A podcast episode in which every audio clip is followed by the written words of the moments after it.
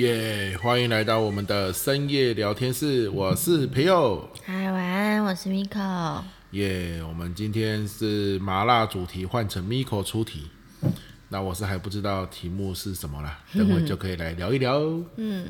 那一开始又来到我们最著名的单元，著名嘛？Miko Miko 最头痛的单元。欸、有人有人会跟你分享说，他因为你的分享慕名而去买或去吃什么吗？是没有了。但老实说，我每次听你讲，听一听就觉得啊，有这么好吃吗？想要去吃吃看。但是我自己是很喜欢这些单元啦，像那个真的假的啦，跟那个那个美食，我都觉得蛮喜欢的。有时候有时候你要想一下。明明就很难想，对，非常难想，所以、啊、所以想到了讲了就觉得很开心了。哦，那不然就今天由你开始吧，来说说你的本周美食。好，我今但是我今天的真的假的啦，跟本周美食都是跟食物有关，只是是不同的食物。你哪一个礼拜不是跟食物有关？好，那我先讲本周美食啊。好啊，本周美食就是前两天我去那个小琉球。嗯。那小琉球这这这一年疫情的关系，他后来就是有很多人去那边观光旅游嘛，因为不能出国，嗯，所以哦，所以坐船去小琉球不用护照或什么？不用啊，在国内啊，嗯，然后那个船现在都变成快船，是速度很快，大概二十分钟左右就到了，嗯，那只是说这边也要跟大家宣导一下啦，因为你知道吗？小琉球的民生用水啊，他们从哪里来的？台湾运过去，对，它它不是运过去的，它是从海底哦，然后是从屏东牡丹那边有一个配水厂，嗯，然后它就是管线拉了一百多公里哦，海底的那种，对，先、嗯、先沿着山里面一路拉到海边嘛，嗯，然后再从海底一路拉到小琉球，嗯，那用高压马达打过去，那原本以前小琉球以它自己的人口是没有问题的，可是因为现在。人太多了，观光客太多了，导致现在那个配水都快要有点不够哦，所以节约用水是很重要的啦。哦，我想在这边也跟大家宣导一下。好，那因为我前几天去小琉球上课，嗯，然后去上课的过程中呢，就得到了这个麻花卷。哦，哎。小琉球的名产麻花卷，对对对，小琉球的名产是麻花卷，哇，它那个吃起来真的是很刷脆。我以为是你特地买回来，是人家送你的。然后人家有送我一包，我也自己去买啊。对对对对对。然后因为他送我的是那个胡椒盐的嘛，啊，你也不喜欢吃胡椒盐，然后就去买。那我想小琉球有麻花卷这件事情，大家应该都是不陌生。对。可是通常大家都有自己喜欢的口味。嗯。那卖最好的的确也是那个卤，那叫什么？炼乳。炼乳口味，甜甜的嘛。很好吃，可是这次我们买了这个梅子口味，嗯，跟大家推荐一下，梅子口味真的也很好吃，你也喜欢的，对对，酸酸甜甜的，不然现在再拿起来吃一下。虽然现在已经很晚了，算了算了，嗯，太晚了，不要不要。现在已经现在多少？一点半，快两点了。凌晨一点半，对。对啊。所以我本周美食推荐的就是梅子口味的小琉球麻花卷，嗯，啊，跟大家分享一下。那你有要推荐本周美食吗？啊，我真的是 没有很认真记我一个礼拜吃了什么些东西，但是我今天就是有得到我妈妈给我一盒，好像是因为季节到了，所以现在是开始进入草莓的盛产季节。哦，现在的草莓又大又甜，台湾草莓真的很不错。它是哪里？台中的吗？还是？嗯，没有说诶，但是是台湾草莓。哦，是。对对对，因为我以前那个工曾经有一份工作跟草莓制品，就是草莓做的松饼很有关，所以我对于那个进口草莓跟台湾草莓，就是每天都会摸啦。所以我我妈买的那个品质蛮不错的。你该不会就是人称一秒钟可以辨识出是进口草莓还是本土草莓的人吧？有这种人称是不是？没错，你是草莓专家。啊，而且我跟你讲，我妈这是大，就是对我们很好，大手笔给我们一大盒，然后他本来是希望我拿回家跟你分享这样，但是我跟乐乐就说好说，哎呀，草莓这种东西这么好吃，所以我就跟他一起分享了。啊、就，就吃完了，对，一颗都没有留给你。没关系，明天我要去那个啊，我们不是还要去家马上家吃那个烧酒鸡，嗯，说不定还有哦，我就可以吃一些，太棒了。好，现在 Miko 去关一下那个门，因为门太吵了，风很大的关系。啊，把它打开一点，比较不会有那么大的风声。对呀、啊，我夜晚风好大呀。就是听说明天会更冷。是哦，寒流来。对，然后后天也会，就是六日啊。然后我礼拜天要去台北上课，很开心啊。没有啊，就很冷了，刺激。要多穿点，多穿点。但是也蛮开心的，因为上完课晚上会跟那个这一期读书会的伙伴去吃那个金色山脉。哦，也是很不错，很羡慕呢。耶，成功。要不是带着乐乐，我也想去一下。没错，对。好，所以你的本周美食是草莓。对呀、啊。好，那进入草莓季觉得很幸福。没错，而且我们每一年草莓季很像都会去采草莓。嗯。希望这一年也有机会去采草莓。老猫也觉得他也他也想采草莓。你也想采草莓，到时候再一起去。嗯。好的，那这就是我们本周的美食。嗯。我推荐的是小琉球的梅子口味麻花卷。我推荐的是当季的台湾草莓。哎呦，我们推荐的都是水果。很不错哦，梅子跟草莓。嗯，那有没有本周的真的假的啊？好，你先说。好的，我我我这个哦，其实我在 Facebook 有发过，我有拍照，嗯、就是我某一天中午去我们家旁边的自助餐去吃东西。嗯，我夹了一大根鸡腿。嗯，然后麻油炒应该是松板猪肉吧，猪肉片，然后跟腰花，然后大概五道菜吧，高丽菜啊。然后青椒啊什么的五道菜，嗯、然后这样子合在一起只要一百块哦，很便宜。大家看到纷纷表示羡慕我，我可能因为这张照片的关系，我们房住家附近的房价都涨了。哇，太便宜了，我要搬过来住这样。夸张，也是可以骑车过来，也是为我们 我们的地价贡献了一点心力了。乱说话。所以我那时候听到一百块的时候，我也是吓一跳。嗯，真的假的啊？这样子。哦、嗯，那后来我就再去夹，大概也都夹，可能也是因为之前夹了一百块之后，觉得哇，这个太便宜了，我就嚣张了起来。嗯，现在已经没有再夹过一百块的，都是一百四啊，但是也也不贵。嗯，我都是两个主菜呢。嗯，比如说可能会夹那个五六块排骨。嗯，然后再加上一个肉球。嗯，对，然后加上蛋，我一定会有蛋，然后再四五个菜。他是称重还是他用目测？没有，他就直接目测，哦，看多少钱。怎么跟原那个以前学生餐厅一样？对啊，哇，一百四、一百三、一百，好便宜哦！哦，而且饭又免费吃，哦，汤又免费喝，哦，好爽啊！就是这种概念，哦，很佛心的那店家。是是是，嗯，我就很喜欢。嗯嗯，啊，通过你刚刚讲，我也想到我这个礼拜了，是吗？我来分享一下，其实也是跟你有关啦。嗯，你还记得前几天早上，你就哎。欸是早上，对，今天早上我们就是带老猫去看完医生的时候，我不是跟你说你好像瘦了，然后你回来就很开心的想说真的吗？然后就量了一下体重，对，告诉大家你瘦了几公斤，在多久内？好，我大概在两周内瘦了六公斤，六公斤呢，耶耶，很扯，重点是。就是六公斤，你是用我先说，你没有用什么激进的方式吗？你只是健康饮食而已。就就是我原本是想要某一集说的啦，但是现在都已经提到了。没有，我没有要讲很细。对对对对，就是要感谢一位伙伴，也是 Facebook 的连友，叫做 Bernice。嗯。那 Bernice 不知道有没有听我们的 Podcast？他介绍你这个方式。对，就是他，他就是说他也有在做这个健康产品。嗯。那有一天他也有看我的《极度吸金》这本书。那因为看了书之后加我连友，那我有一次不是跟那个小苏心理师直播心态心态自瘦嘛，对，他就会发现说，哦，原来我也是对于身体这件事情。体重这件事情是有一点在意，嗯，那他就 谁不知道你应该要在意？对，然后他就约我去吃下午茶，嗯，那吃下午茶过之后，他就想要跟我说，就是跟我说啊，你应该要怎样？我就跟他讲说，我是不可能的，为什么？因为我所有的意志力跟注意力都拿来在工作上，很耗脑力，所以如果你要我大幅改变的事情，我是绝对不会做的，嗯，我宁愿胖死。健康死，我也不要影响到我的工作，因为那是我最喜欢的事情。他说没有问题啊，不用啊，因为你体重一百四十一，根本不用什么剧烈的减肥方法，你你只要健康的饮食，你就已经可以瘦，因为你的赤字太重了。你现在不是胖的问题，你现在是不正确的观念跟不正确的饮食。那我就说，那到底要怎么？我先讲了，我不能改变太多，我不要花意志力在这个上面。嗯，他就说，那你就很简单，你第一个顺序，第二个数量，这样就好。顺序是什么意思？就是你先吃蛋，先吃肉，先吃菜，各吃几口。然后呢，不要全部吃完，因为你全部吃完再吃饭，饭也很无聊嘛。吃几口之后呢，什么什么酵素、什么分泌什么，我搞不太清楚了。总之呢，然后再吃饭。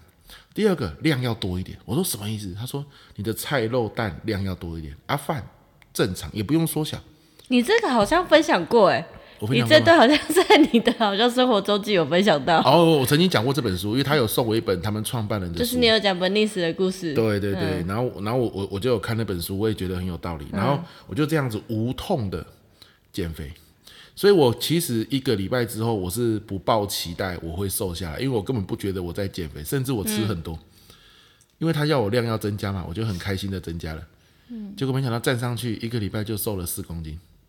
那当然，他说那个不叫做瘦，那个是你本来不正确的饮食方式，就让你的身体不自然的膨胀，所以它是正常的，慢慢的消下来。他说你就是继续这样就好，你不要觉得你在减肥啊，你只是回到正确的、正常的生活跟饮食而已。啊，所以第二个礼拜又多瘦了两公斤，但是我什么东西都没有吃，就对，什么药啊，或者是什么方法都没有。因为我不我不想要过度的改变，嗯，但是我还是非常感谢 Bernice，就是在一个下午茶的时间，他就针对我的需求以及我提出的想法，然后给了我很中肯的建议，嗯，而且真的蛮有效。但是我不觉得我有，就是我的体态好像没有变，我的肚子还是很大，对啊。对啊，所以六公斤可能不知道是瘦到哪里去。嗯，好，先首先先还是感谢 Bernice，但是我听这段的时候是一直在放空的状态，因为就是真朋友的减肥之路总是起起伏伏的。对，当然我刚刚要我要回到我的主题叫做真的假的啦，对，所以我并不是要讲这一段就是怎么样，我是要说的是真的假的啦，就又一个又一个减肥方式产生了，哇，又一个有用了。但是它不是减肥方式，它好没关系，我就是改变。一种呃自瘦的一个心态也好，或者是一种方式也好，总之你又试了一个方式，哇，又六公斤了呢。因为其实体重比较重的人，基础代谢就比较高，而且你们的那个变动幅度百分比吧，就是假设都是一趴好了，你可能就是两公斤，我们可能就是零点一公斤，所以那个幅度可见度本来就比较大。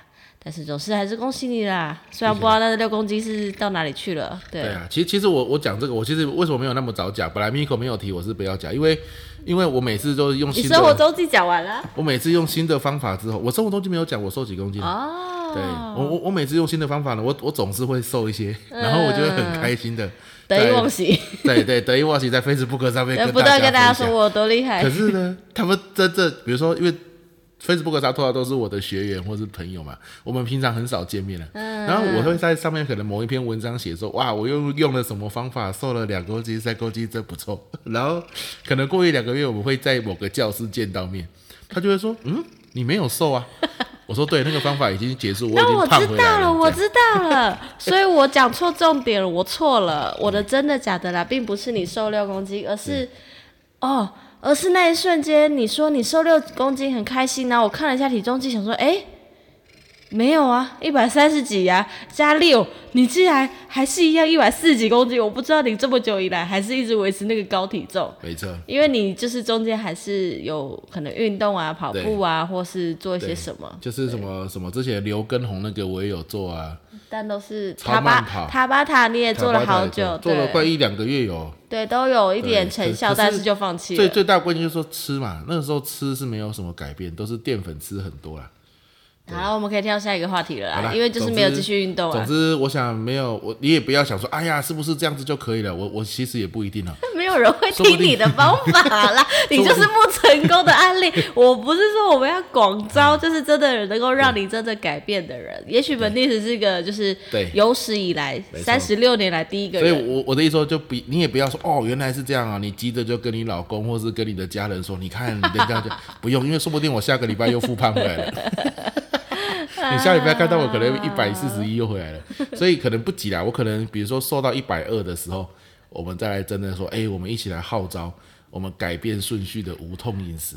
那瘦到一百二其实就很不错了嘛，因为我大概已经二十年、十年、十五年吧，没有看到一百二十几公斤这种东西了。有这么惨吗？有啊，差不多吧。没有啦，我不知道，没关系啦，反正就是。好啦，你不是前几天还是上一周 po 那个什么把握当下的那一张照片吗？在你的 FB，没错，看了就觉得心酸。那时候怎么这么瘦啊？是啊，那时候应该也一百多一点吧。嗯，对，多一点。对对对，好啦，所以如果下下礼拜或是一个月之后，他真的有瘦下来，嗯，按照这个数数，在下个月应该可以到一百三吧。如果可以的话，那就真的是可以再跟大家分享了。现在你就当做是刚开始，好不好？你也不要先尽兴。哎、欸，我我觉得还有个我觉得大家是看热闹，大家应该也没有看热闹也很好啊。对，看一下。啊，我是觉得哈，喝水很重要。嗯，对，有一个观点刚刚没讲到，要一直喝水。不管有没有瘦，喝水都很重要。我再来喝一点水啊。好了好了，喝一下。嗯。来，进来进到我们今天的麻辣话题，结束了是、麻辣话题呢，这一周是由 Miko 来发问。哦，好。哦，大家有听到我们家猫很大声的呼噜声吗？你是要录那个什么 SMR 什么？ASMR，ASMR 就是这个声音。好，那我这一周呢，其实想要来聊聊，就是。嗯，因为大家应该就是有陆陆续续听我们深夜聊天室的话，会知道我们家的猫贝克汉就是几个月前就开始有在看病啊等等的。那到上礼哎这个礼拜四，也就是昨天的时候呢，他就是突然发现他又有一点异状，然后我们紧急的就是送他去医院。那他就是有动动手术啊等等做一些事情。然后在那一刻的时候，就是，嗯、因为要等他进手术房，然后等他呃麻醉退掉，然后那当中就是我跟这边又发生了一些比较激烈的讨论，然后在那一刻的时候，我突然间就很想要记录一下这个我觉得让我们成长的过程，所以我把这次的那个麻辣主题定调为贝克汉教我们的那些事，然后想要跟你聊聊，就是我们。贝克汉从发现生病啊，到就是你治疗这段时间，到现在都还没有治愈。可是这段时间，因为我觉得让我们有蛮大的一个学习的，这叫什么啊？就是是一种学习啦。因为其实我们两个算是很幸运，我们到现在三十几岁，步入中年，我们可能还很幸运，我们的至亲都还算健康。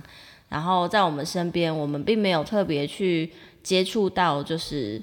有家人生病、生重病需要被照顾，甚至可能呃会有面临到要死亡的这个议题。对，所以因为毕竟生死这个议题是每个人，也许你现在还不一定接触过，但是是我们人生必经的一个必修课嘛。那我们现在经历了，然后所以说想要来聊聊说这过程当中我们的一个心路历程。嗯，对对对。那你要不要先来说说？一开始那个贝克汉发现他生病的时候，你的心情想法是什么？嗯，一一开始贝克汉，我们先讲，就是贝克汉他一开始生病，就是他很久没有大便。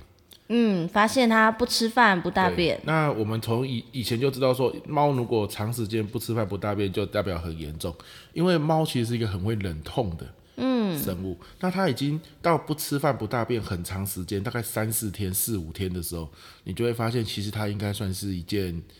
很严重的事情，要赶快带去看医生，这样子。对啊，因为动物不会说话，不像我们人会嘎嘎叫，所以他们就是活动力下降，或是进食跟排泄有问题的时候，其实就是一个警讯。没错、嗯、啊，带去看医生之后，马上就说要住院，然后就说没有啦，没有吗？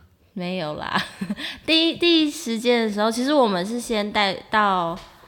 诶，因诶，为什么为什么我刚会说没有？因为其实主要我们家动物生病的话，都是我在带他们去看医生为主。对，那一开始被看异常之后，我是带去我们家旁边的小诊所，然后他就拍了 X 光片之后，就发现，哎呀，肺部积水。大家知道肺是用来干嘛的？肺是用来呼吸的。呼吸，所以是呼气体，对不对？对。呼吸气体。那如果进了水，就像我们进了游泳池里面一样，你就没有办法呼吸，在水里面是不能换交换气体。所以他肺部有大量水的时候，代表他就快要不能呼吸，那就很容易就是有生命的危险。所以那个时候其实是第一时间是先帮他用药物治疗。对，嗯，可是很长哦，好像药物治疗快一个礼拜，他还是没办法进食。对对，然后我们后来才就是经由医生介绍，就是转诊到比较医疗设备好一点的大医院。对对，然后一去的第一天。也是我带他去，然后因为我们家住北区，那个医院在西区，然后就是有点远的意思。就到了那边之后，医生看看看，然后抽血啊，检验完一切就说，嗯，他要住院，而且要立刻开刀。哇，我立刻就是在那个手术室 泪崩。他开刀的原因是什么？他最主要就是他肺部的问题，然后还要处理他肾脏也有一些问题。对对对。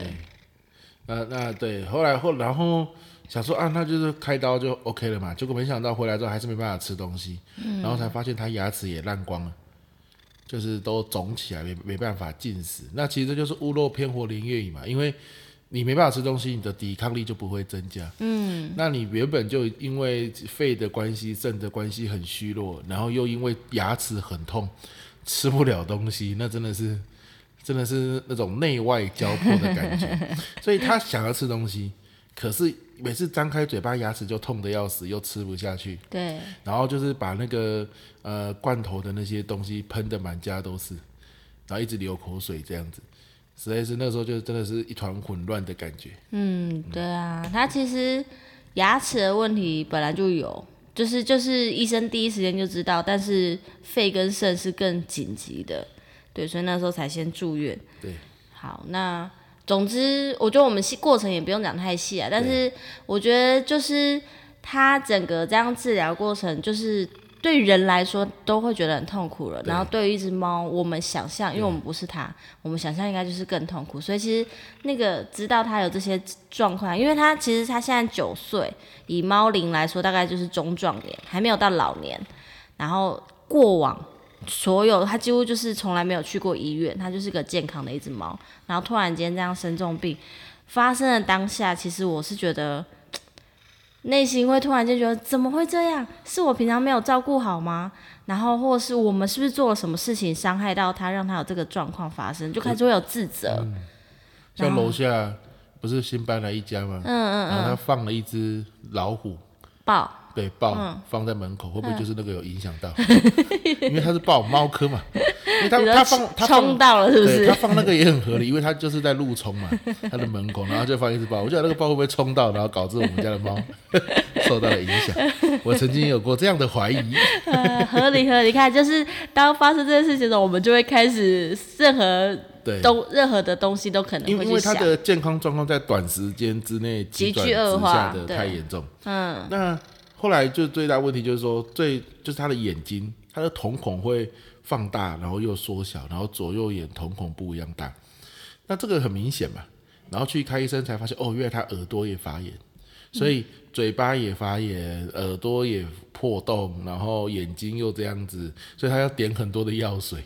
嗯，然后但是庆幸的是，后来他的内脏就数值都恢复正常。对啊。对对对。但是因为最近耳朵又发炎又破洞的关系，而且两边耳朵都破洞，又又还需要在一些长期长期的治疗。对啊，耳膜啦。对对对。不是重点，不是不是引发一个一个一个，其实这些症状一直都有，只是他身体就是细菌就是到处乱窜。对。大家知道头部的耳朵也好，鼻子、眼睛、嘴巴，它基本上在内部有一些细菌感染的话，它都会牵连到。那刚刚刚讲的每一个器官，它都有问题了。对。对所以，所以医生最近就开了那个类固醇，嗯、类固醇就是全身消炎嘛，嗯，所以就想说让他全身都消炎看看。对啊。但是类固醇因为影响到肝脏，所以就是你又不是医生讲这么细啊，也是一个两难啊。也也给所有要养猫的人 听一下，对啊，嗯，所以所以我觉得还是很大的关键啊，真的平常哦，这个猫看起来它真的太会忍耐了，我们就想说应该没事，看起来也是白白胖胖可爱的。可能每半年一年哦，带去兽医院，让兽医院跟他聊聊天也是不错的，所以他就不用忍耐那么多痛苦的事情，也有可能。嗯嗯，那我们要不要在这个前情提要之下，要不要跟大家分享一下我们那个冲突点是什么？对啊，我说的还是说你说你说，因为因为猫是很可爱的动物嘛，嗯，大家有有养猫就知道，其实有时候你回到家，你看它那白白胖胖在那边啊，是很疗愈的，眼睛又那么大一颗。毛又很蓬松，可是它生病之后，它当然它在生病的时候它有瘦下来哦，可是它还是整个看起来是很可爱的嘛。可是生病回来之后，诶，它的舌头缩不回去，然后呢，口水四处滴，然后整个毛都是那个罐头的汁液，然后眼睛一边大一边小，那很多毛都被剃掉啊，或者是成整个毛那边都湿湿的，因为他口水一直滴嘛。那你他又不能讲话嘛？有时候你看着他哦，拍照你自己会被那个照片吓一跳，然后你就会觉得说他会不会很痛苦？就有一种你知道，我们现在也人也都有在讨论，一个人如果他今天已经到了生命的尾声，我们到底是要让他很痛苦的再多活一两年，还是让他舒服的早一点走？那其实对这对人来说都是需要讨论，何况猫又是一个他我们没办法跟他沟通嘛。可是你看到他那个样子，就会觉得每一次让他去动手术，每一次让他去住院，会不会其实是在折磨他？如果他能够讲话，他会不会是想要告诉我，其实他想要走了？就就是这种这种概念。嗯，当然，那但是你你不救他，可是他才九岁啊，嗯，还在壮年期。有没有可能，你其实让他动手术救回来，他又可以再多活十年、十五年？嗯，那对猫的年龄来说，其实也没有到很夸张嘛。嗯，对，那这这种两难，其实你就会去思考。但是医生也很无奈，因为医生他跟人不一样，他没办法问诊，没办法很详细的了解状况，他也没办法跟你确保说，我这个疗程下去，他就可以恢复，然后他的生活品质可以回到以前。医生也没办法跟你保证。那那所以他会不会是无止境的，接下来都要一直在医院里面这样子跑来跑去，然后不断的对抗自己全身的发炎，然后有一天他路过他自己的镜子，然后发现，哎，这只猫是谁？因为他已经不成猫形。猫才不会看这个。对，好，所以对，所以上面讲的其实就是，我觉得这是曾培在这段过程中，尤其是昨天啦，其实他最主要就是昨天的时候，他特别就是有这样的一个想法，然后。对，所以我们就进行了讨论。因为当然，除了呃心情上，或者是你对于他的那种，就是刚刚讲的，到底现在的治疗是是是一个挣扎，是一个让他更痛苦的决定，还是说这其实只不过是一个过程，之后他就会恢复健健康康、白白胖胖，我们永远都不知道，这世界上没有人知道，连他自己也不知道。然后，所以其实就是。多少都会有一种怀疑，像我们一开始说的，就是生死这种东西，真的就是你只能去学习，我们根本就没有办法有一个正确的答案。然后再加上，其实宠物并没有鉴保，然后我们本身也没有帮我们的动物保那个呃宠物险，对。然后因为其实以他现在的这样医疗费，即便我们当初有保宠物险，其实也补不了多少钱，因为他现在就是金额是蛮蛮大的，对。然后所以。这样子就是经济的压力，再加上心情的压力，其实双重之下，就是引发了我们的讨论。因为以我的立场，因为其实之前，呃，十月份的时候，贝克汉就是有进过医院一次，那个时候其实是措手不及啊，就是没有想到突然间会有一笔开销这样子，所以那个时候的确是觉得经济压力是大的。可是因为那一次过后，贝克汉陆续好转，但是我内心就有一个声音觉得。事情可能没有那么简单，就觉得还没有到完全康复的状态，所以我其实都一直在预留着一笔就是紧急的，就是医疗基金这样子。然后，但是昨天那个手术报价也不是报价，就是整个结束之后那个报价，其实让真朋友很就是很惊讶。多少钱？我是不知道多少钱。没关系，不重要，现在不需要讲多少钱。嗯、我只是说那个时候你看到钱是很惊讶，你甚至会问说。有有必要吗？我们真的有必要为这只猫付出这么多吗？没有，我我我我我不知道多少钱。呃，所以现在是怎样？要讲出多少钱？不是我，我说我，所以我不是看到钱惊讶。第一笔的时候你知道啊？第一笔啊，你说一开始的时候。对啊。哦，就是破万块嘛。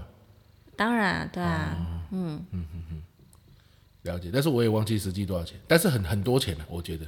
对啊，对啊，我不是要说那个钱多少，我不是要表达多少，我要说的是心情一定会震撼，因为就像我们说，我们又没有亲友真的就是住住院，所以我们并没有很清楚知道那些手术啊或是什么的费用到底会有多惊人，给自己的压力会有多大，所以一来会想的是，我们现在做的决定是对他真的是好的吗？还是只是我们人类自己的想法？对，然后。二来是会觉得说，那什么时候到个头？有没有一个就是算是、嗯、呃，那叫什么？一个标那个停损点。对对对对对对对对。然后那时候讨论的时候，我就一度会跟你讲说，呃，我们可以先不要讨论这个嘛。对，因为我们我觉得这件事也让我们发现，就是如果如果我们未来真的还有再遇到这些事，应该一定会再遇到我们身边各式各样可能自己的自己，我们彼此，或是我们小孩，或是宠物家人都会在发生的时候，还是会讨论这个。对啊，就是要做吗？然后要放弃吗？对。然后我们有能力吗？我们真的可以做到这个吗？嗯，不过这个中间就是很玄妙，嗯、这也是我我今天你问我这个问题的时候，我那时候在讨论的时候，我也想要跟现在有在听的伙伴讲，嗯、从宠物这个议题来说啦，嗯、就是说宠物它毕竟不是人。我举个例子，嗯、假设是我们的家人，那是责无旁贷嘛。嗯，你就是没有任何讨论，医生说还有机会，你就一定是还有机会。啊，我不觉得。嗯，没关系，就我们两个价值观的差异而已。可是，啊、可是宠物是这样。我首先两件事啊，比如说你的小孩说要养宠物的时候，嗯、真的要三思。就是说，第一个，我们不是想着说养它要大清大便什么，那些都是很累的，没有错。嗯。可是最大的关键是，当他需要花钱的时候，真的是很贵的一笔钱。哦，对啊，养宠物的人都要有这个认知。对，他就算养一只兔子，生都一样是这么贵。对，就是十几万这样子在花，不一定啊，不几万块。对，几万块在花是跑不掉的啦。阿、嗯、姨、啊、一一严重一定是一住院。钱就是喷上去了。嗯，那那这个关关键是什么？就是说，如果今天要举个例子，小孩，那你就要花这笔钱嘛。嗯，那你你你要不花嘛？那你内心会有点会有点过不去，因为你是有感情的。嗯，对。对，好，那第二个哈，情侣或者是未来夫妻之间，有时候我们情侣交往会想说要养宠物嘛。对。那这个也要去思考为什么？因为每个人对宠物的概念是不一样的。对。有些人认为宠物就是动物啊，我我有需要在动物上面花那么多钱吗？我人。都没有在他人身上花那么多钱了。什么样的人？比如说家人啊，或者是亲人。我要我我那么辛苦赚钱，嗯，这些钱是要留给我的家人的。哦，对，因为现在就在讲你的论点，你的价值观啊。对对对。对，可是有些人会觉得说，哎，宠物就是我的家人，嗯，它是平等的。对，我就是觉得都是平等的。对，好，那那所以换句话说，没有对错嘛。对啊。每个人都有自己的价值观。你像像很多地方，他的。狗是关在笼子里的，嗯、因为它是拿来吠叫的，就是提醒说，哎、欸，有人来了。对对对。那你说把狗关在笼子里的人，他会愿意说啊，今天狗生病了，花那么多的钱，甚至超过他的月薪去做这件事情嘛？嗯、那这个是值得商榷的嘛？嗯。好，可是所以换句话说，今天如果你是情侣或者是或者是夫妻要养一个动物的时候，宠物的时候，那你就要去思考，到底你。对这个宠物的价值观是什么？对啊，因为你一定会遇到这个情况嘛。那当遇到的时候，又跟钱有关的时候，有有一半的人如果认为说，我我为什么要那么辛辛苦苦赚钱，然后把钱花在这样的一个动物身上而已，而且是花掉我几乎很多很多，甚至超过月薪的钱，但他价值观如果不对，那就会很辛苦了。嗯，所以这个价值观也是我们在决定要领养动物也好，或者是养宠物也好。可能都要去思考过的一件事。你可以两个都觉得没有啊，动物就是动物，跟人不一样。我本来就没打算在它身上花太多钱。嗯，那你也可以是，它就是我们的家人。今天我有我有机会，我甚至去借钱，我都要去把它救回来。那这个是要有一致的讨论之后，我觉得要有这个话题的讨论啊。很多人会忽略这件事情。对啊，就是家人之间，就是一起住的人呐，或是一起养的人，要有共识。那即便没有共识，我觉得都要有一个，就是主要照顾者，他要有自己的坚持跟有本事坚持。比方说，他一定要把他当家人一样，他一定要把他救活，那你就要有本事能够付得出。或者是你自己要能够赚得了那个钱。对对，你要有本事。比如说，我就是要花钱，然后其实你没在赚，都是别人在赚的。对啊，那就可惜了。对对。那我的意思说，因为很多人他养宠物，他会想的是，哎，你要负责清大便了。嗯，你要负责带它去尿尿哦，你要负责去遛它。很很多时候我们会想着这个日常的事情，可是说真的，宠物的这个十岁、十五岁，其实它没有你想的那么晚才到来。嗯，它很快就来了。那来了之后，你的你们对于金钱的价值观就会受到考验。嗯，但我觉得钱是一部分，但这是一定要思考的。尤其是现在生活这么困难的时候，没有到很大家都很富裕的时候。对。但是除此之外，我其实觉得贝克汉这一次这次生病教会我的一件事，还有一个是，其实他我很我从一开始就是刚刚有提到，可能是呃感到很沮丧，感到很自责，到后来其实我一度是不耐烦的，我是因为。这么长期两三个月，我是要喂药，然后甚至有时候它不能进食的时候是要灌食，每天还要很早起床，尤其最近又很冷，然后起床之后要把那个它的那个罐头，因为它已经不能吃。没有，这最近冷是最近，之前是热，不管是冷或热，我就是天还没有亮，我要起来去准备它的东西。对，睡时期，然后、那个、干嘛要讲这么细？就是刚才讲这个辛苦的地方啊，就是要把那个罐头打成泥状。那不辛苦啊，机器辛苦了，就是想，但是是那种心力，就是你要把自己的时间多瓜分出来去做，呃，他准备他的东西，然后看着他一天天有成长没成长的记录，然后你心情就会跟着起伏。这这是很像应了之前，很像好几年前吧，《天下杂志》有一期就在讲，嗯，当亲人生病的时候，其实照护者的压力。对没错，其实也是我们需要去注意的一件事。对，我就是觉得我好像学习到了这一点。当然，我觉得照顾一只猫跟照顾一个卧病在床的家人是绝对不一样。一样对，对，但是那个心态是慢慢的在成长。是，嗯，然后那一度的不耐烦，就是一直会觉得哦，怎么就是没办法喂成功，或者是。不然不要吃好啦，不然就是把自己饿死啊！你为什么不自己吃一下？就是你会有各种开始负面情绪跑出来，然后你一度就会想要放弃，想说算了啦，不给他药或什么，他说不定也会自己好啊。然后或是什么什么，很多很多声音跑出来。然后，但有一天我就自己就觉得，我突然意识到自己的这个非常不耐烦的情绪的时候，我觉得那就是很棒，很一个转变的开始，因为我发现我在对这只猫生什么气呀？他愿意吗？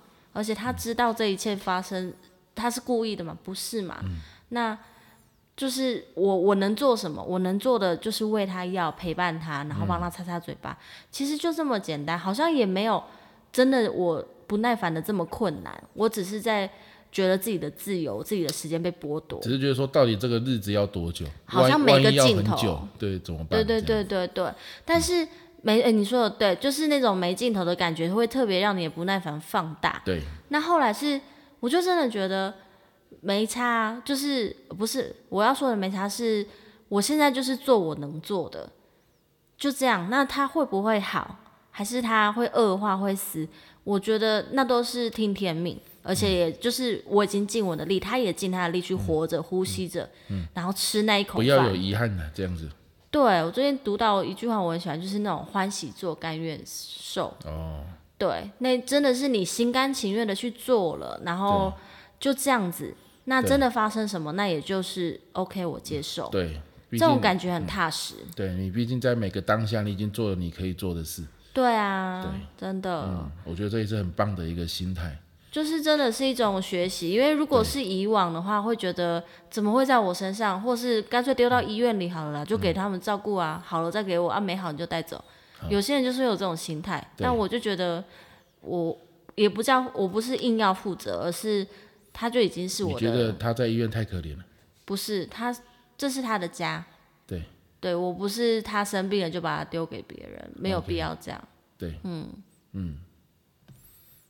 就是这样子，这是对我的学习啊！我不知道对你到底这件事情你有什么样的一个收获啦。嗯嗯，对我来说，我我就是要一直去，因为我了解你的价值观，就是他跟人是平等的嘛。嗯。可是对我从从以前我的生活状态，我们从屏东，我们在田里面其实都有养宠物的，嗯，那他们都是都是住在外面的。那叫守卫，要不是宠物。对，对，就是狗。那我们以前不觉得说狗关在笼子里有什么奇怪，因为家家户户都这样子做。对，那后来我跟你在一起之后，才开始有这种宠物的概念，然后，嗯、然后我我爸妈也才发现，哦，原来动物可以有这样的一个方式，去去跟它互动，嗯，不是只有关起来或是绑着，可是可是很多地方都是这样子在做嘛。那慢慢的，我们会对动物会有一些观念的调整，但毕竟可能还是没有调整到说，就是哎，我我跟它是。比如我举个例子啊，像我们在吃晚餐的时候啊，Juby，Juby 就是我们的狗嘛，嗯，它闻到味肉味会一直叫，一直叫，一直叫，因为它想吃。对，可是呢，在我们家是你要叫就让它叫，即便叫一个晚上，那个声音会忽然叫会吓一跳，可是就会让它叫。那就是说，因为它也就是想吃嘛，就像我们也想吃一样。可是如果是在我们以前的我在屏东的话，绝对不可能让狗这样子叫的，就觉得你为什么会打扰我们的生活状态？哦，就是狗就只是一个附属品啊。对，它就是一个我们的签订契约嘛，我喂你吃东西，给你水喝，给你地方避雨。哦，因为你们那是因为生活环境真的是模式不一样。对对，他要负责守卫的嘛，因为那个乡下地方，对不对？那我我觉得我最大的就是说，我了解你的价值观，那我要去做一个调试，说没有错，就是我们的花所有的心力跟跟财力在他身上，这是合理的，因为因为如果我们把他跟当做是家人的话，就要做这件事情。嗯、如果以家人的角度看，这些事情都非常合理。哦，所以其实刚刚的这样对话真的是，这就是为什么我们会想要说，真的是我们很难得，哎，不是啦，我们遇到了这样的事情，但是我们可以心平气和的，虽然也许在讲话当中还是会有一些情绪的产生，但是我们的目标就是想要听懂对方的一个。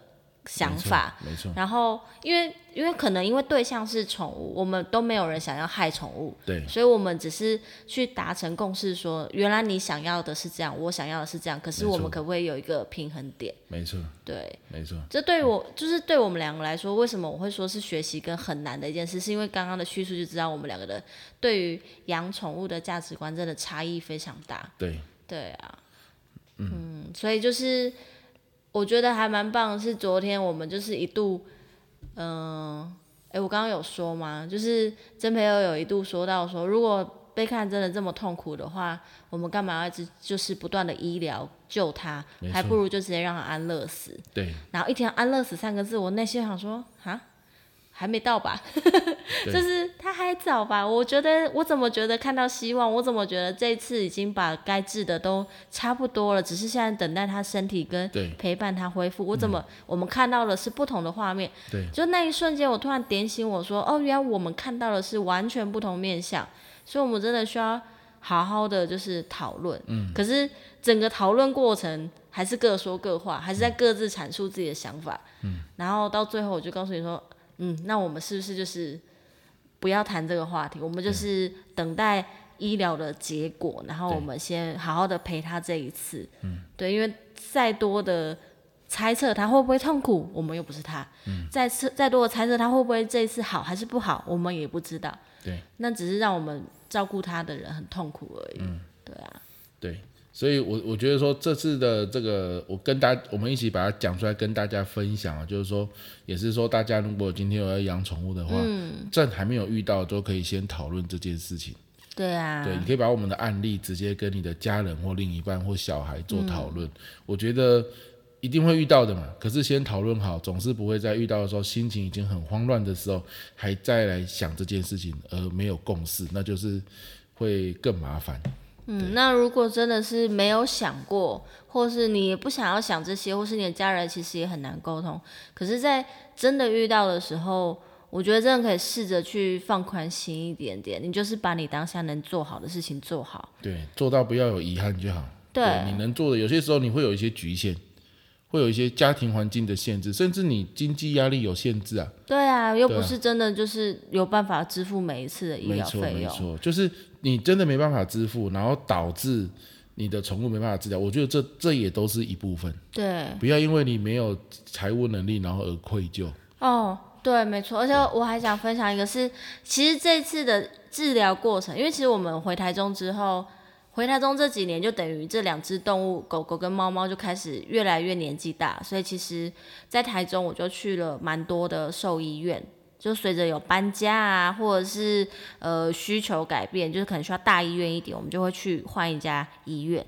然后像贝克汉这次，呃，现在所待的这间大医院呢，它的这个整个诊疗过程，其实我都会跟我的同事做分享，但因为我同事他的妹妹本身就是一个兽医。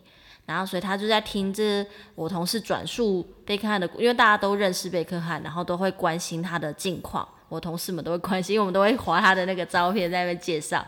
然后他们呃那个兽医妹妹就是很关心，然后甚至会说：“诶，这样的医疗过程是正确的吗？这个医生判断是对的吗？”然后会建议我是不是可以多询问几家兽医啊，然后或是呃。或是就是我在我听来就会觉得有点质疑我现在的兽医师的那个诊断结果，然后觉得他是不是为了赚钱赚很多钱，所以才叫我动这些手术等等的。然后，所以我们那时候其实有讨论到，我其实呃，我觉得我们呃兽医呃选择医疗，就是有时候它就是一个选择，我们都不知道什么选择是最好的，哪一家真的是能够把我家的猫治好，这永远都是未解之谜。你去划那个 Google Map，你去查。兽医院的那个五星评比啊，你都可以看到下面永远都是正负评比，永远都有，有一堆人都会用一颗星就说烂死了，我给你超多医疗费，你还是把我的动物医死，就是没医德，千万不要去。那一定这一家很多都会有五颗星，就说啊感谢医师啊，谢谢你们的细心照顾，把我的宝贝照顾好，我又健健康康了。就是我要说，那只是个 chance chance 而已。今天你的动物健康治愈了。谁知道是那个医生的功劳，还是他自己本身的努力？有人会，有人会健康治愈，他就给一颗心，捞够了，终于把他治好了。啊，对，也会有这种人，啊、没错，是是是是是，所以这种最过分，明明人家把你治好，还讲这种话。那 他就觉得他付出很多钱才会造成这样，但是所以这这一切就是一个，这、就是一个什么东西啊？你你做了选择，你真的就是不要再去后悔啊！你也不要在那边想说、啊、那个会不会比较好，什么东西什么，你也不要怪自己说啊，早知道我当初应该选什么什么。就就像现在多了，有人听可能会觉得说啊，你你同事的妹妹就是兽医，走不下去给她看。嗯，其实我会觉得反而不要去找她，因为他就出一张嘴啊。或者是说，万一他今天治了，然后又是长时间的话，那那那我们要不要换？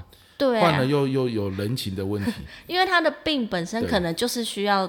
压拉长时间治疗，就是这种这种东西，就是因为猫没办法讲话啊。如果今天拉长了，你又有人情压力的时候，反而麻烦。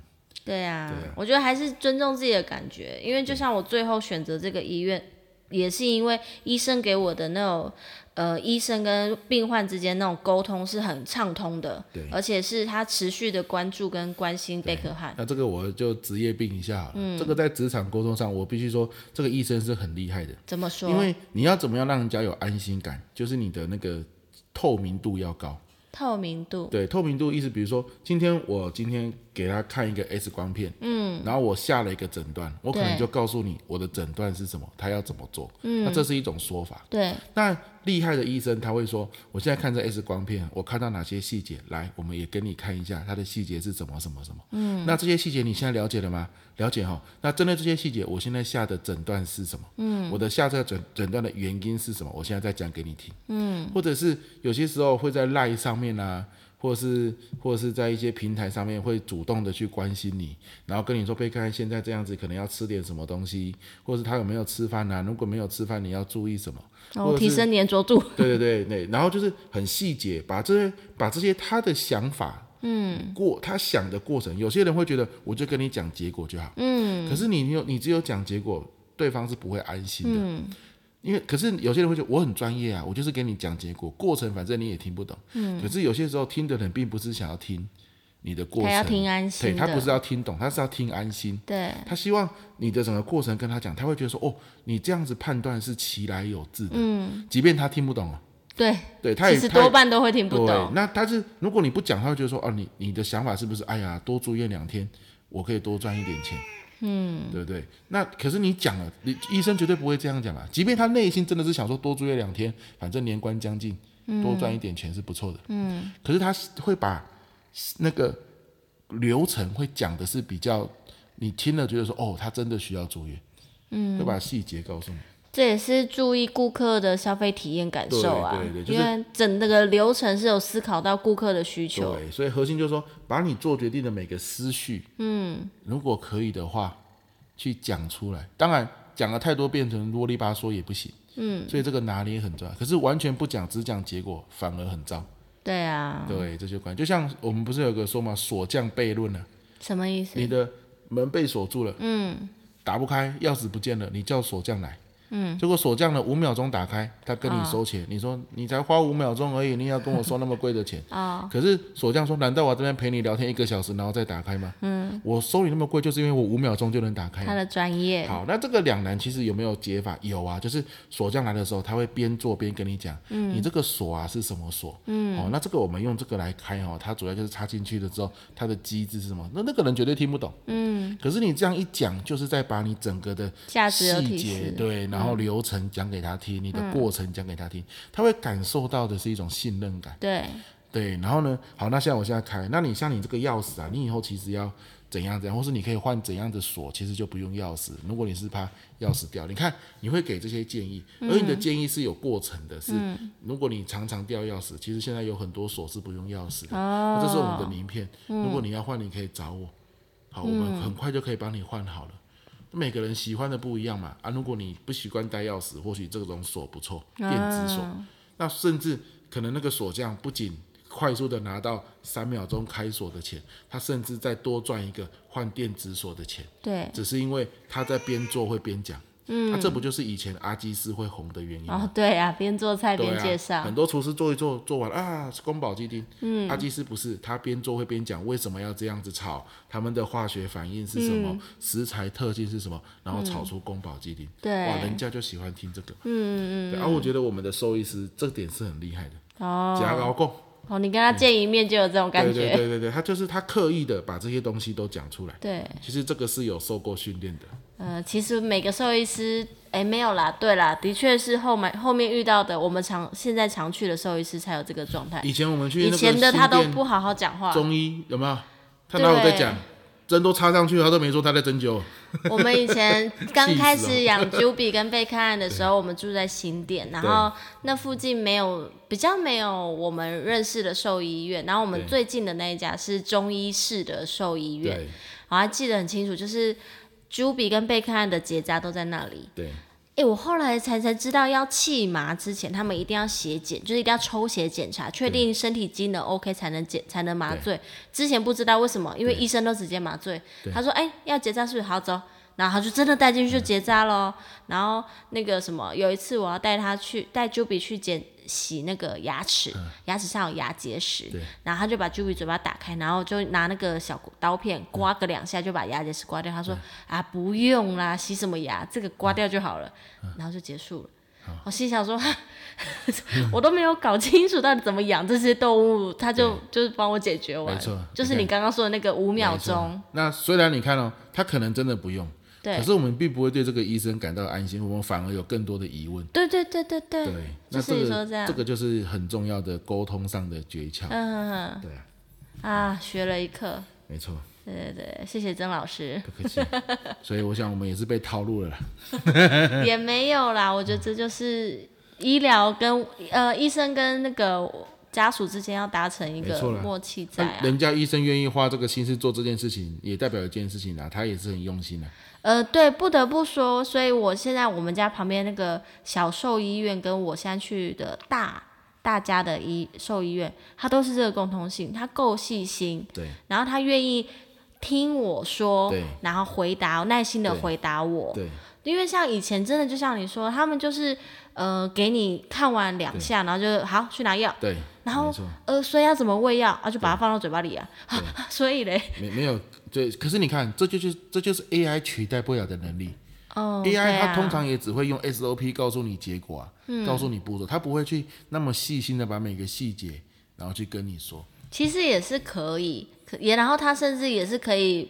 呃，植入很多比较亲切一点的用语，可是他要去观察我们脸部细微的那种疑惑，或者是惊喜，或者是恐惧，对，那种表情，那可能真的还有点距离。所以他是不行的，为什么？因为你程式写，你如果写太细节，如果你今天没有问题，他写那么细，你就会发现他很晚才讲到结论。嗯，那如果你程式写到直接讲到结论，可能就是没有细节，所以你要么不耐烦，要么没有安全感。嗯，他的拿捏，那个是要就像你说的，那个是。那个医生在跟人互动的过程中，他观察到你的表情，嗯，观察到你讲话的语气的迟疑，嗯，他选择细节多一点，还是他已经发现你已经很信任了，他直接已经去很多次了嘛？嗯，你不能说去十次了，然后一样的症状，你又要再从头把细节讲一次，那没人受得了啊。对啊，那 AI 目前就没办法做到这件事情了。嗯，我跟你说，像第一次带贝克汉去大医院的时候。医生立马因为检查结果出炉，他知道要立刻住院的时候，他一跟我说，我本来就想说只是去看看，应该就带回家吧。就他就说要住院，我立刻那个眼泪豆大的泪珠就那啪嗒啪嗒啪嗒狂掉，我也没没发现就是怎么就这么突然。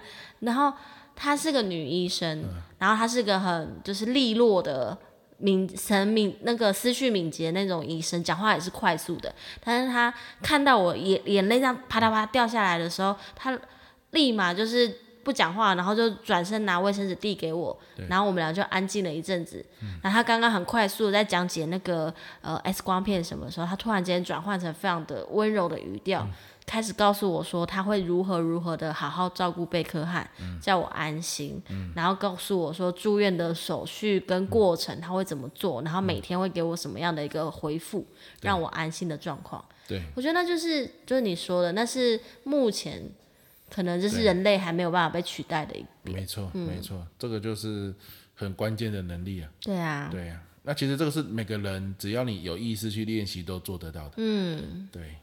所以，哎，我们竟然可以从养聊宠物聊到 AI，我们也是不容易。因为你的职业病啊，不错不错啊。对啦，好，我想今天我们就是从这个贝克汉聊到我们面对生死的第一课。嗯，也是，对啊，也是，我觉得今天这个应该算是蛮有、蛮有、蛮实用的吧。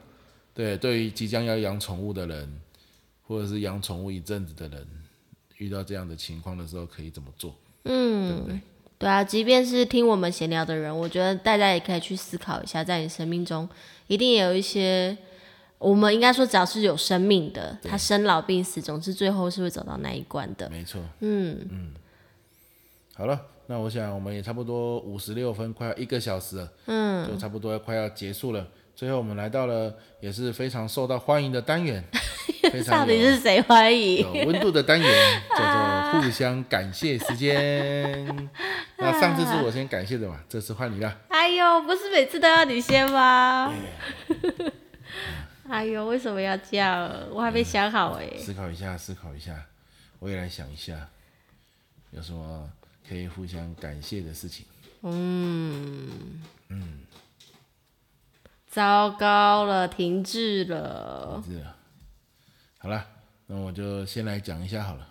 好，就是因为乐乐每每个礼拜三早上去上幼稚园之前，会有一个去做语言练习的这个活动。对，那因为我最近礼拜三一大早都要出门去上课，嗯、所以都变成 Miko 带他去这样子。嗯，那有一次他带他去之后呢，结束竟然还带他去公园玩。那因为乐乐去做这个语言练习哦，一天到晚都跟那个语言治疗师，哦，因为语言治疗师很正，在那边称兄道弟，他在把妹，对，那边玩玩得不亦乐乎。每次去就只有半小时，他光在那边哈拉就哈拉快二十分钟。啊，那个语言治疗师也喜欢跟他哈拉，不是因为他不想给小孩压力。对，那你如果给他压力，可能效果也不好。对，那我以前都是陪他去，我其实也不知道到底要怎么跟他讲，我只是跟他讲说啊，你要认真一点啊，你今天有进步，要认真。那 Miko 还花时间，因为他其实在上班时间嘛，还花时间带他去公园跑一跑，然后带他去吃早餐。我请假啦，我请特休了，讲的好像我翘班。对，就是上班然后请假嘛，嗯、对，然后带他去公园跑一跑啊，带他去吃早餐啊，然后跟他说你这个哈，如果认真的话，其实效果不错。结果这一次去，他就很认真，二十分钟就就很认真的已经练习完了。我觉得这就是有有有差别的地方，对，这个是很厉害的啦。值得感谢，不是你感谢错重点，我不是因为带他去公园玩，所以他进步哎，是吗？对啊，其实你刚讲到这个，就是乐乐去上那个构音练习，反正就是因为他的部分发音没有到很精确，对，然后一就是学校老师跟医生评估说，其实是可以去加强练习的，没错。然后，因为现在大家都知道是那个小孩都在口罩时代里面，所以他们在学习语言的阶段很难看到我们大人的那个嘴部跟牙齿啊、舌头的这些位置，所以他们其实学都只能用耳朵听。对。可是万一一不注意听，他就很容易不知道说这个音到底该怎么发才是对的。对。那所以他上了这个语言治疗一阵子了。那重点不是。我带他去公园跑，而是因为我带他去了这几次，老师不断的就是重复说：“哦，你回家没有练习，这样子来这边要重复练习。”我带他去的时候，老师有一直说啊，我都充耳不闻。对，然后我就非常火大，我在心里想说，老师就叫你们练习，你们为什么回家都给我这边看电视打电动？然后当然我也不能压着小屁啊，我也不能压着儿子说你就是给我念，但是他当然就不愿意念，那所以就是。多花几个晚上跟他用玩游戏啊、打游诗的方式，就是让他多念一些那个字，然后鼓励他。哎呀，这小子，就是因为他其实也年纪越来越大，其实很多音他已经知道那个舌头要怎么放了，就是只是一个开窍要不要开窍而已，现在就还在那个小转换期。对。所以他这次才会表现得如此优秀。就是他说他忽然发现原来舌头要这样放。对啊。对。嗯，他就是那个鸡七西。对。他都会念鸡七西。一啊，他其实一也也是要还要再练习的。嗯，他好像还有一些。一也不太不太正。卷舌都卷得很好，但是反而是那些就是我不知道那叫什么音。老天爷就是那么幽默啊，像乐乐是那么喜欢讲话的一个人，嚯，整天讲不停。嗯。结果他构音。需要再练习，对，所以，但是他就很喜欢讲话。哦，对啊。有些人可能不是那么喜欢讲话，比较木讷的，结果他发音没有问题，嗯、就是老天爷就是如此。还好啦，一个过渡期。对啦，对，我觉得就像我们运动一样，然后比方说，你也觉得哈，就像我们运动，像我不会打篮球，可是也许我哪一天多练习，我就会三分上篮吗？对啊，还是灌篮？就是都可以练习。对对对对对，只是还不知道怎么用那个肌肉而已。没错没错没错。对，说到这个篮球，我就我们有规划，接下来周末要带乐乐去体育馆看篮球。嗯。想说不定可以培养出他的一些兴趣。结果他那天不是跟你说他想要玩篮球，你就很兴奋说好啊，我们去打篮球。他说没有了，爸爸，我是要玩 Switch 的篮球啦。没错。啊，糟糕，宅男一个。Switch 的篮球也是不错的，这 Switch 的篮球复杂度很高，不不容易玩就是。啊，好啦，换我。对。嗯，我要啊，哦，其实就是。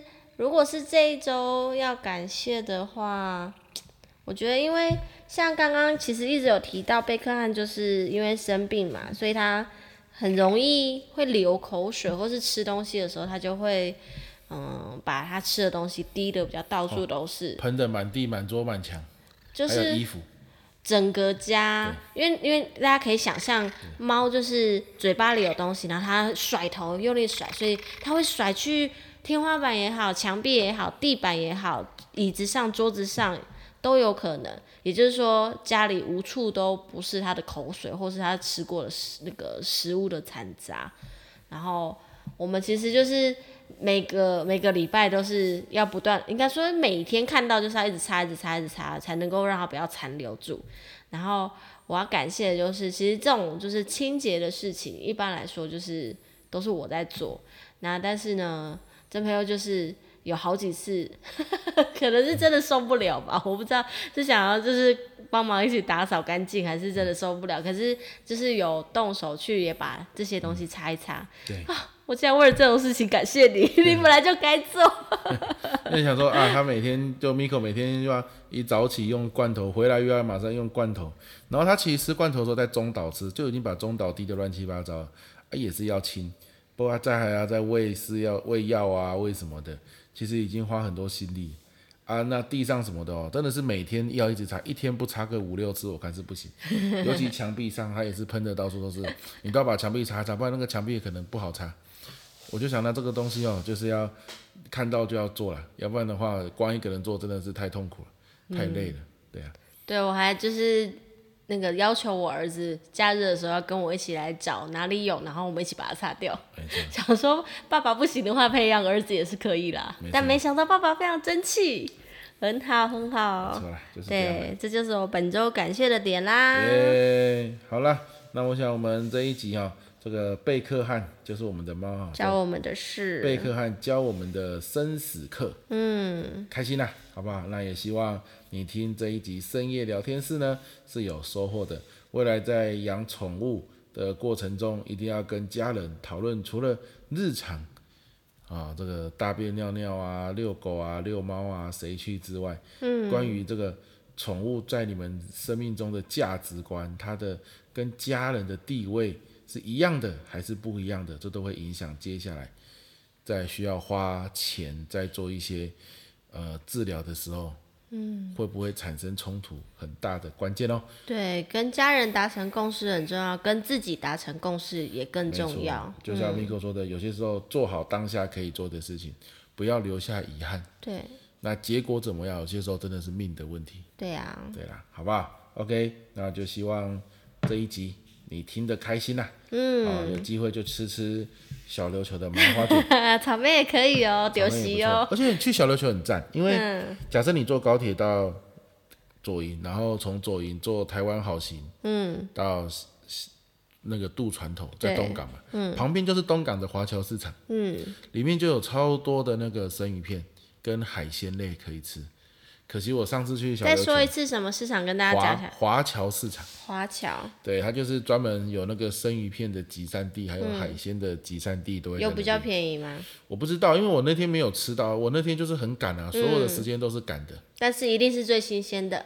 应该是，对，因为就就东港上上来的，他那他还不新鲜，那到底谁要新鲜？对。所以我是觉得很不错，那很多人都在那边吃，而且他们就是很多日本料理店直接开到市场里面去。对，它虽然是个市场，可是它很干净，因为很多人都会在那边直接吃，所以。应该是就是走新鲜味路线吧，不然怎么可能日料店直接开进去？对啊，推荐大家如果去东港、去小琉球那边都可以去一下华侨市场。对啊，如果你去，你过年如果要去啊，你到到东港了也可以来兰州，我们就在兰州，东港的旁边而已。哦。你也可以来找我，可以跟你喝杯咖啡，泡个茶。对，像读书会的伙伴郑斌也住在我们家附近而已。哦，对，我们他也住兰州。对啊，上次我们喝咖啡。你过年如果有来，一起来。然后上次我也有讲过那个内埔啊。海尼根把龙泉酒厂买下来了嘛？哦，所以我们这次要去。对啊，我们也可以去内埔海尼根酒厂喝给他新鲜现榨的现压的海尼根啤酒，哎，哦，很优秀。如果你要，我们也可以一起去哦。当场，如果它跟龙泉酒厂的规制是一样的，还可以点几个热炒小菜，然后直接配现压啤酒。现压啤酒喝起来真的是不一样，特别好喝，真的特别好喝。对，小青过年有机会的话，对啊，大家记得要带那个自己的驾驶哦，因为喝酒不开车。没错没错，嗯、哦，你要在屏东找到代驾，是跟在屏东中，或者是跟你买乐透要中奖是一样不容易。不行，我们还是要说啦，喝酒不开车，开车不喝酒。开喝酒不开车，嗯、开车不喝酒啦。像我们去都是因为我弟很少喝，他又是军人，就交给他了。对，所以他就是负责开车的。对对对。OK，好啦，那我们就下周见喽，拜拜。拜拜。